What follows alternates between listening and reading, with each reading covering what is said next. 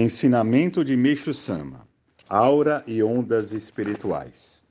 Já falei a respeito do misterioso raio de luz utilizado com o poder de curar doenças, mas desejo explicar de forma ainda mais minuciosa. O corpo espiritual do homem possui a mesma configuração do corpo carnal, sendo que a única diferença é que, no corpo espiritual, existe uma veste, que no Ocidente é denominada aura a qual se irradia do corpo espiritual incessantemente em forma de ondas de luz.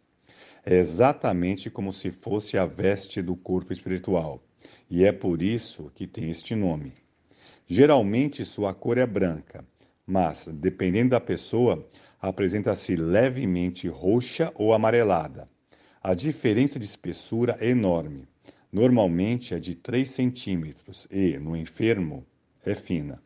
De acordo com a gravidade da doença, a áurea vai se estreitando cada vez mais e, no momento que antecede a morte, desaparece.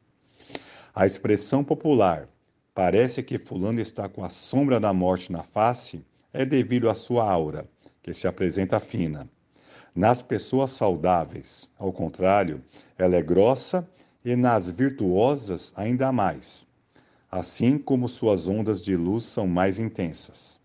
Nos heróis, a aura é mais larga do que nas pessoas em geral. Nas criaturas admiráveis, é muito mais espessa, sendo extraordinariamente densa nos santos.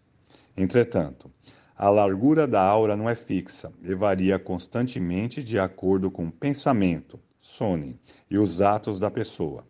Quando esta pratica ações virtuosas baseadas na justiça, a aura torna-se larga. Ao contrário, ela se estreita. É regra geral não enxergar a aura, aura, mas raramente a quem o consiga. Só que, mesmo as pessoas comuns, se observarem atentamente, haverá possibilidade de vislumbrá-la, até certo ponto.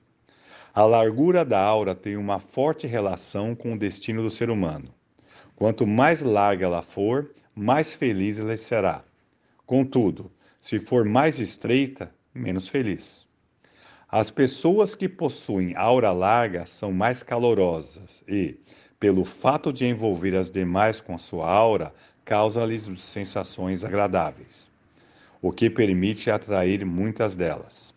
Por outro lado, no contato com as que têm aura estreita, temos a sensação de frieza, de desconforto e de isolamento.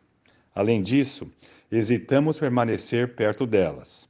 Neste sentido, o esforço para aumentar a largura da aura vem a ser a fonte para obter a boa sorte. Então, o que devemos fazer para tornar nossa aura larga? Antes de responder, gostaria de explicar a respeito da natureza da aura.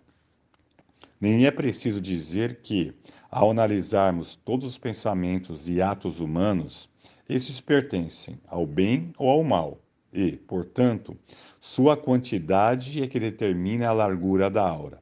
Quer dizer, na ocasião em que a pessoa pensa no bem e o pratica, surge-lhe o sentimento de satisfação em seu íntimo. Por este motivo, seu sono transforma-se em luz e, agregando-se ao corpo espiritual, a luz aumenta. Ao contrário, pensar no mal e praticá-lo efetivamente gera nuvens espirituais e aumenta sua quantidade no corpo espiritual. No relacionamento entre pessoas, na ocasião em que se faz o bem, o sonem de gratidão do beneficiado transforma-se em luz, que é transmitida ao praticante do bem por meio do elo espiritual, o que lhe aumenta ainda mais a luz.